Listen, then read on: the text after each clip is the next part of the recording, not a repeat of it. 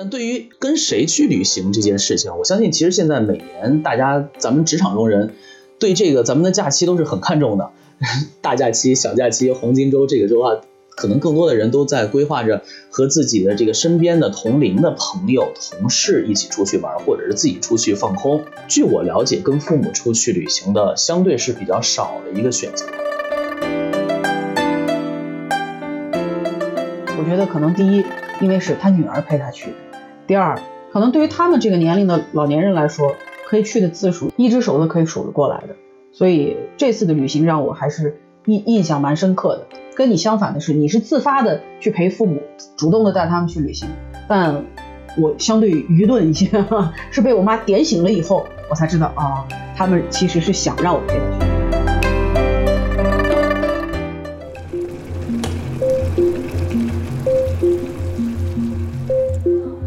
欢迎收听《职场九宫格》，带你体会人生百味，玩转职场不累。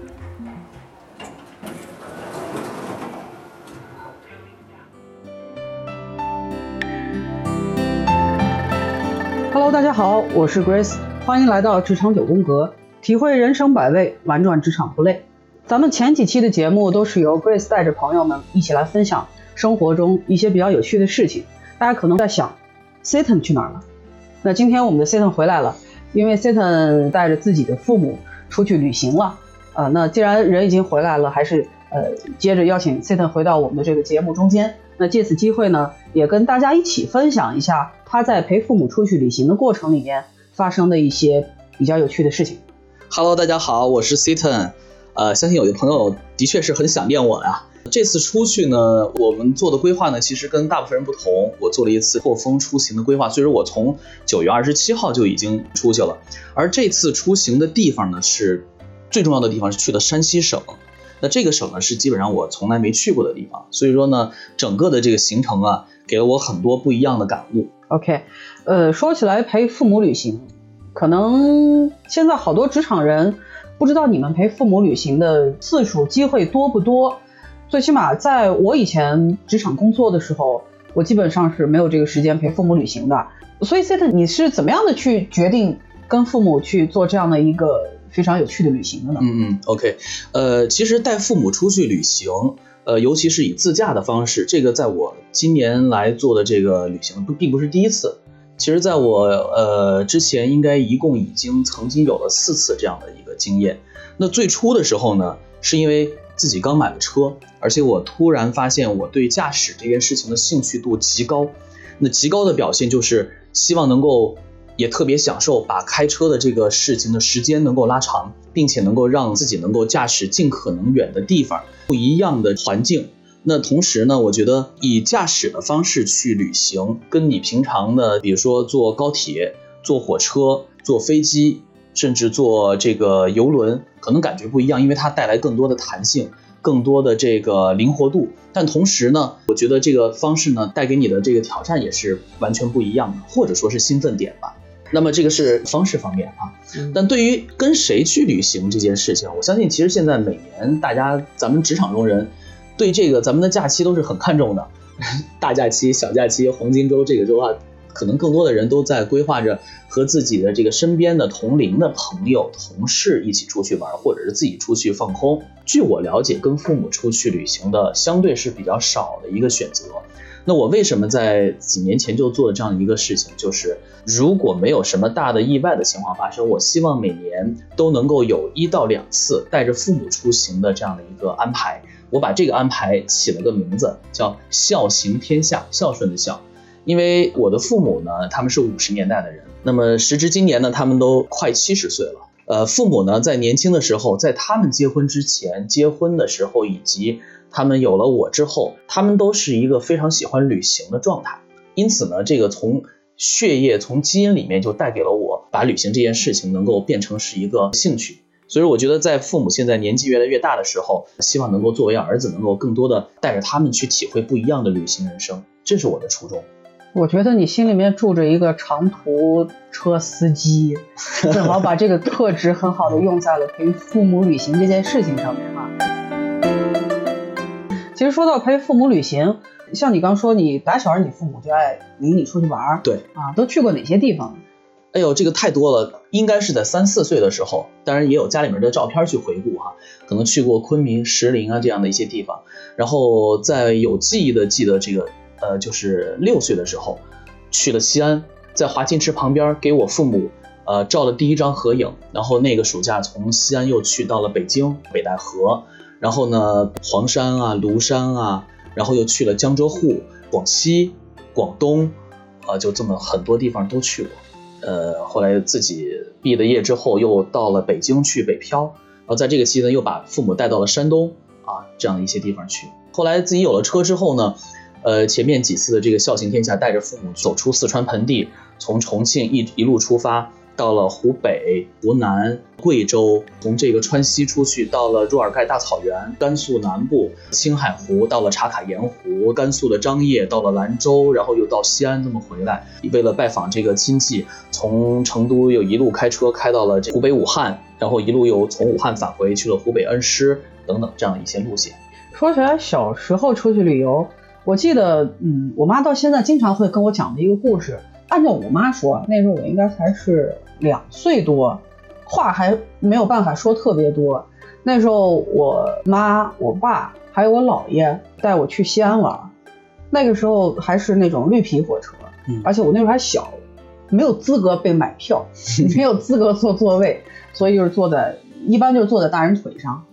呃，那时候的我，我据我妈描述，呃，应该是从我们家到西安的这个路上，车上人可能有点多，也抱累了。他就把我放到火车的那个小桌上，小桌上啊，对，嗯，大家应该都有印象哈。火车的那个卧铺车厢，包括像硬座车厢，都有一个小桌子。对，它有那个小桌，从旁边伸出来的那么一截，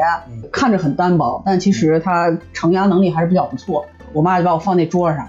据说我小时候还比较乖，呃，不哭闹啊，啊不，何止不哭闹，而且长得非常的漂亮，被被人称为是画子上的娃娃。然后当时在火车上就有乘务员过来说。你们家小孩怎么放桌上呢？他万一在我们桌上尿尿怎么办？我妈就说：“哎，你快放你的心，我们家小孩乖着呢，从来都不会在不该的地方尿尿。”然后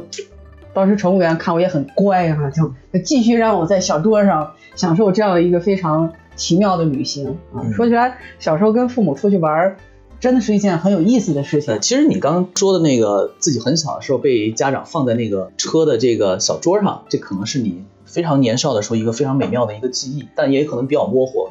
就在这个桌上的上方，大家如果说朋友们有，呃，也行李架的这个，几乎在行李架的这个水平挂钩吗？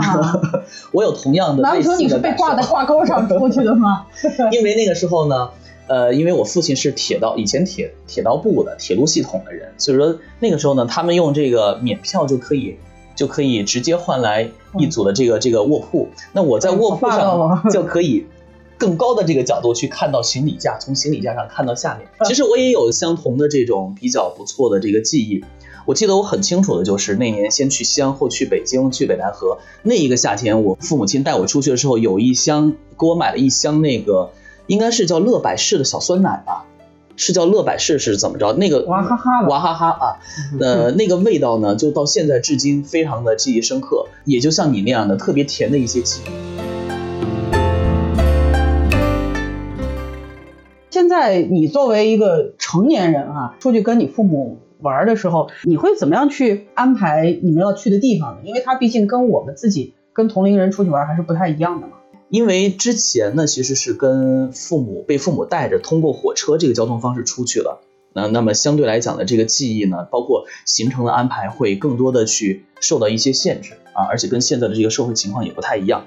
那么对于现在来讲，我对呃带父母出去旅行这件事情的行程规划呢，首先第一个呢，呃基本上是我来做，因为在我和父母达成一致，呃我提出来，哎今年我们我们的这个自驾出行的这个计划大约什么时候开始之后呢，我和我爸妈商量，他们基本上都会听我的这个安排。那比如说我们曾经因为去过的省份比较多，呃基本上还是选一些没去过的地方，恰恰呢是迄今为止我觉得中国。应该就是山西省和宁夏，是我们回族自治区，是我们没有踏上脚步的。所以说这次我就安排到了山西省，啊。那下一步可不就到宁夏了？呃，其实这次应该去，但是因为时间的问题，我们的规划的这个路路线稍微小了一点点。路线的规划，父母亲呢其实并没有给更多的建议，但我说了这个大方向之后，他们会觉得很好，因为他们觉得这个对于他们讲也是一个不错的一个全新的体验。那对于我来讲，其实呢也不是特别的经常的去安排没有去过的地方。山西这次安排是一个呃全新的挑战。那我基本上其实从定下计划要去山西，到最终这个呃行程计划出炉，你知道中间隔了多长时间吗？你猜一下。一个月？其实是有小一个月的时间。为什么这么长的时间？其实我做事儿呢不是效率这么低的，是因为我中间由于另外的一些事情耽搁了，但还有一个深层次的原因是我总觉得我对这块不熟，所以说我其实有一点没有。特别自信的去能够安排的特别的完美，有点畏难。对，但最终呢，因为随着我们计划出行的时间临近了，我就花了三个半小时把我们所有的事儿给做出来。那是二十七号之前的小一周的时间，某一天夜里十二点到凌晨的三点半，这三个半小时我完成了所有的路线规划，完成了所有的这个民宿及酒店的预定。所有的事情全部解决了，啊，就是慢也很慢，快也很快。但是呢，其实快呢，呃，我有我自己的方法和比较熟悉的一些方式吧。我我比较喜欢的方式是通过现在比较主流的一些类似于马蜂窝、小红书、大众点评。我的方式呢是先从这些媒体上去看一下所有人发的这些呃旅行的攻略，然后我我大致了解清楚了这个省份它的地理地形、它的这个板块是怎样的一个分布，比如说是。一个东西的一个狭长的一个分布，还是南北的一个狭长的分布，决定我们这次要出行多远。然后根据我每看到的他们的一个景点，然后我去看同一个景点不同的人的分享。如果在多个人，类似于有三个人佐证了这个景点是值得去的啊，我根据自己的偏好，比如看他们发的视频和介绍、文字介绍以及一些图片，觉得 OK 可去，我会在地图上把这个点给 mark 出来。在这样的一个呃工作之下，我快速的先把我。呃，觉得哎，对这个省份的所有的几乎所有的，我认为还不错的这些点 mark 下以后，我去看这些星星，我 mark 的星星大致分布在什么样的位置？根据我们出行的路线，确定出一个路线框，远离这个路线框的一些景点我就舍去了，在这个路线周围的，我把它定下来是我们的第一层的这个目标的地方，然后再把它这个地图放大，我再看中间哪些景点是热门景点。哪些景点是小众景点？因为我得考虑到这个自驾的一些时间的一些安排，因为你不把地图放大，你是不知道它中间隔了多少的。对，弄出来之后呢，我我会在这个路线框里面，路线周围的又舍去一部分景点。那比如说像我这次安排的景点呢，我是希望说，因为父母年纪大了，我不希望他们跟着我去人挤人的地方，所以说基本上大众的景点、特别炙手可热的景点，我就给它排除了，因为我觉得这些东西呢，到处都可以看到，那我反而想去。呃，一些小众的景点，去体会一些没有那么多拥挤的地方，带着父母呢，能够有更好、更舒适的一些旅行的体验。就这么着，把我最终的目的点确定下来之后，然后我开始来计划。二，比如二十七号开始啊，二十七号出发，第一天开几个小时，能开到哪个地方？在这个地方的哪个地方，我去订民宿住一晚上，或者订酒店住一晚上。第二天什么时候出发？到下个景点大概多长时间？走哪些路？把这每一段的这个自驾的时间确定出来之后，我才去规划哪一天去几个景点，哪一天住在哪儿，啊，因为这个你也得考虑到我自己驾车的这个疲劳度、安全问题。然后在这样的一个情况之下，我可以把整个的行程从目的地、目标数量以及这个整体的时间的天数的安排确定下来之后，订民宿、订酒店。然后呢，因为我是错峰出行，我当然希望的状态是以最低的价格去，呃，去预定到最优质的住宿的这个资源，啊，这个是我的规划的方式。所以说，其实很快就把它规划下来。但我觉得最，呃，最重要的一点是因为我们是选择了错峰，所以说我觉得在这个方面呢，可选的余地就大了很多。嗯嗯，我觉得这是一套非常科学、非常高效，并且具有很强操作性的这个流程。嗯，但其实我觉得这也这件事情，其实还是非常的感谢自己在职场中所积累的一些项目管理的经验。因为项目管理，其实你就非常希望说，根据我们的这个目标的达成，去反推你的时间的节点。我觉得在这个我对于这个行程的安排，对于时间节点以及在这个过程中这些资源的这个计划是很清晰的啊。这个我觉得是工作里面给我带来的一些经验。但我其实发现，把这个事儿运用到生活里边来。比如运用到规划行程里面来，我觉得是很爽的一件事情。其实很乐在其中。反正我个人是这个感觉。啊，我听下来我会觉得，嗯，很棒的方法。但是对于我来说，可能不太好操作。嗯，因为比如说我自驾出去带父母旅行的时候，我不会提前做那么多的攻略，或者那么多精确的排布。嗯，我们只是在大体计算一下，呃，我可以去哪几个景点，嗯，然后在预定的出发日期前期做好准备以后就开。到底今天开几个小时看心情，啊提前累了提前停，不累的话就多开一下。那你反正那你提前停的你你不订那个酒店和民宿吗？你就是根据当时的状况，比如说我今天在这个路上，我我感觉前面可能会有一个在我定行程之前新增的一个我想去的地方，啊那我今天可能就在那儿先落脚了。嗯，OK，但是在有这个决定，肯定是我在到这个地方最起码有两三个小时的这个提前的准备时间，嗯然后在路上我就开始是要订酒店呢，还是订民宿呢？嗯，然后我再去订。所以说整个行程呢都是比较随意，比如说比较累了，好，我今天我这个景点儿我可能后面砍掉几个，相反我在这我觉得比较好的地方我多玩两天。相对来说，我们的这个行程就要比较随意一些。嗯我父母呢也也随着我，嗯当然中间我也会征求他们的意见，就是你觉得这地方好不好玩，有没有必要多待两天，或者说你觉得这个地方如果不好的话，那咱们就少待一下。嗯甚至说有一个景点，我们本来预定是要在那儿玩半天的，但他们进去以后觉得没什么意思，我们可能在里边打个卡、拍个照就走了，然后再换其他的地方。所以说中间有很大的弹性。其实我觉得在总体时间可控的情况之下，这种弹性的状态对于我们和对于我们的父母来讲，其实整体的感受是舒适的。那像比如说像我的这个方式呢，我之前因为做了那么多相对比较精确的一个调研之后，其实在我把这个整个的这个计划出炉之后，我会和我的父母去分享，他们可能通过另外的渠道了解，哎，比如那个省其实有一个什么，比如说类似于我们去山西，我觉得所有人都应该第一想出来一定要去一个平遥古城嘛，对吧？嗯嗯啊，果不其然，我跟我爸妈谈出来这一点之后呢，他们说，哎，没有规划平遥古城吧？我说，嗯，没有规划。我说是这样的，我了解了平遥古城之后呢，那么首先第一个是一个大众的一个景点，人特别多。第二呢，就像我们四川的阆中古城一样，它更大，那里边全是商户，因为我看到他们拍的一些视频啊，对，商业化其实很重。第三个呢，就是我它不在我规划的这个整体的这个路线之上，我为了去它那个地方，我还得单独花三个小时的时间自驾，且将近两百块钱的这个费用只上一个城门去看，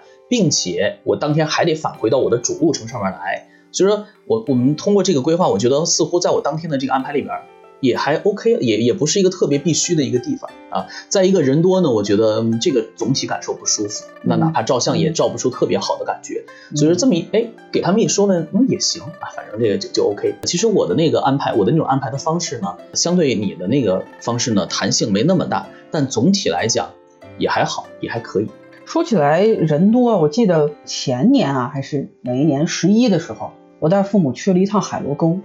啊，那真的是非常让人难受的一次旅行。当然，重点不是说在于这个景点怎么样，其实景点还好，非常棒的地方。呃，景点还好，就是没选对时间，没有错峰，就赶在十一国庆假期人最多的时候。可能平时你十几二十分钟你就能进去的景区，我们当时光进景区排了四个小时。你坐了缆车，好不容易排队上了缆车，结果那天大雾，嗯，什什么都没看到，然后在山上溜达了一圈，又接着排队下山。坐缆车下。哎，所以说一整天玩下来，百分之八十的时间都在排队，把老头老太太也累得够呛。呃，我呢也没有办法说让老头老太太一直跟那跟我一样盯着那排，我就把他们俩请到一个相对能够温暖一点坐着的地方。嗯我跟那站真的是，我觉得那一次的旅行把我整够呛。所以。对，所以我觉得以后只要时间充裕的情况下，最好还是能错峰。对，我觉得像这次我安排的这个行程，提前了四天，二十七号就就出发了，就我觉得这个整体的这个感受非常好。嗯基本上我在呃发出来的朋友圈的照片儿，几乎是没有另外的人的。对我还是一直在想你是怎么样做好场控，把周围的游人都驱赶掉的。对对，因为这次其实首先人就很少，第二个呢，我选的景点又是一些相对小众的景点，所以说你有足够的时间去慢慢的去看细节。你有足够的时间让爸妈去摆拍，去安排他们去这个那个地方，他们从来没有体验过的照相的体验。我觉得，哪怕我们家出去旅行这么多次，从小到大啊，啊，包括孝行天下也不是第一次了，特别舒适。我觉得如果没有什么特殊的意外啊，我觉得以后我一定都会选择错峰，嗯，哪怕是我们自己出去啊，也也希望能够错峰。对，错峰的感受是很好的。挤人堆儿去旅游，尤其拍照这个事儿，你还得具备一个功能，就是 P 图的把人抹掉，把主要人物和主要景点留下来，把不相干的人全部抹掉，这也是一个很费时间、费精力的事情。嗯，对，像我们这次呢，就基本上，呃，很多朋友都在问你这个是压根儿没人去啊，还是说你等了很长时间等不到这么一个效果？我说就人很少，然后你可以有太多的弹性，太多的空间自由发挥。你想拍一个景，你可以多拍几个，你随便拍，你不会考虑，你完全不用考虑对你不会考虑说，哎呦，赶紧的弄完一一张赶紧走了，人家后面挡别人的道了，或者是待会儿那边又来人了，又进入你的这个这个这个画面的不太好，完全没有这样的忧虑，这个方面的感受就挺好的。像你这么多年的孝行天下，陪父母出去玩儿，是嗯父母要求或者说父母提出来的想法吗？让让让你能够带着他们出去玩儿？呃，首先呢，因为就像我刚才所介绍的，我从小呢就是在一个很喜欢旅行的家庭长大的。爸妈结婚之前分别就特别喜欢旅行，而我爸妈结婚的时候是八三年，那个时候你想想，呃，他们是从重庆坐轮船长江三峡坐到了上海，然后从上海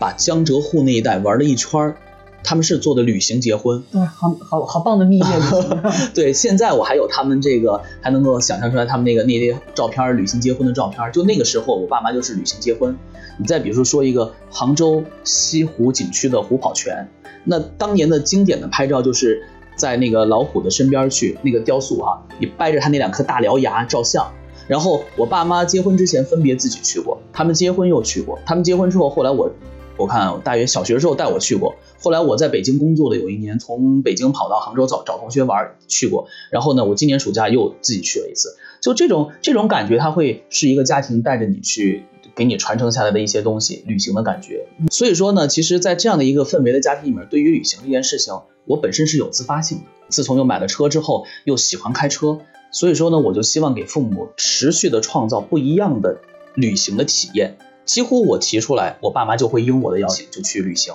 而除此之外，其实爸妈现在因为都退休了嘛，年纪也比较大，他们其实在我也不能够每天陪着他们旅行，他们其实是自己也有他们自己的老年团，可以去跟团去做一些长期或者是短期的旅行。所以说他们现在一年的这个旅行的次数很多，包括四川省以内的，包括省外的，包括持续一个一个月到一个半月的这种相对大一点的旅行项目，也有这种持续三五天、小一周的这种小旅行项目，都很多。所以说旅行对于他们来讲呢，现在几乎是一个家常便饭。只是说呢，是我带着他们出去走一走的这个旅行，我会呃准备的更加相对更加精细一点。嗯，这叔叔阿姨一言不合就出去旅行了，嗯嗯，只要有机会就出去玩了。比如说像这次我们刚从这个山西返回来之后，我都不知道，突然看他们发朋友圈，又跑到这个西昌去看了卫星发射基地，又跑去泡的那个瀑布温泉，然后又去玩了两三天，我们都不知道，然后看朋友圈才知道，就随时都在走动的 悄悄咪咪的又去玩了。对对对，就这个感觉，其实我觉得还挺好的。所以说，对于我来讲的话，我比较自发的，尤其是给自己内心深处设了这么一个目标，孝行天下，我就希望能够呃，至少每年得拿出个一到两次带父母去走一走，这种感觉不一样。同时呢，我觉得也是满足自己内心的一个诉求吧，因为小时候都是父母带着走，现在也是希望能够我带着父母去走一走。嗯，其实说到旅行，我觉得我们家就不太一样。我打小就觉得我父母可能不是很喜欢旅游，因为小的时候我看他们俩的结婚照片儿，应该也就是在结婚蜜月的时候去了趟上海、杭州，就是苏杭那一带玩了几天，后来就很少出去玩，所以我就总觉得他们俩应该是对于旅行这件事情，第一个没有兴趣，第二个再加上现在年龄大了，可能呃怕累呀、怕人挤人呐、怕麻烦，啊对。宁可在家里边儿去做一些自己喜欢的事儿。但是经过今年，我也陪他们出去了几次，我觉得我的这个想法其实是对他们不了解的，因为我记得今年呃七月份之前，我先陪他们自驾去了一趟贵州。说实话，在这个过程里面，我觉得以前都是在工作，在之前就上学，也没有时间陪他们出去玩儿，所以我一直以为，第一个他们不爱旅行。第二个，他们不爱跟我旅行，因为会觉得嗯大家可能也玩不到一起，想喜欢的东西也不一样，所以之前我都是鼓励尽可能的煽动他们走出去，多跟自己的老伙伴出去玩。煽动啊，对，跟自己的老伙伴出去，所以他们在我的这个煽动下，也也去了什么呃青海、新疆、云南啊，跟老伙伴也玩得很很开心啊。我看我妈发发回来的那个照片，几个老姐妹丝巾一披，站在树下就很妖娆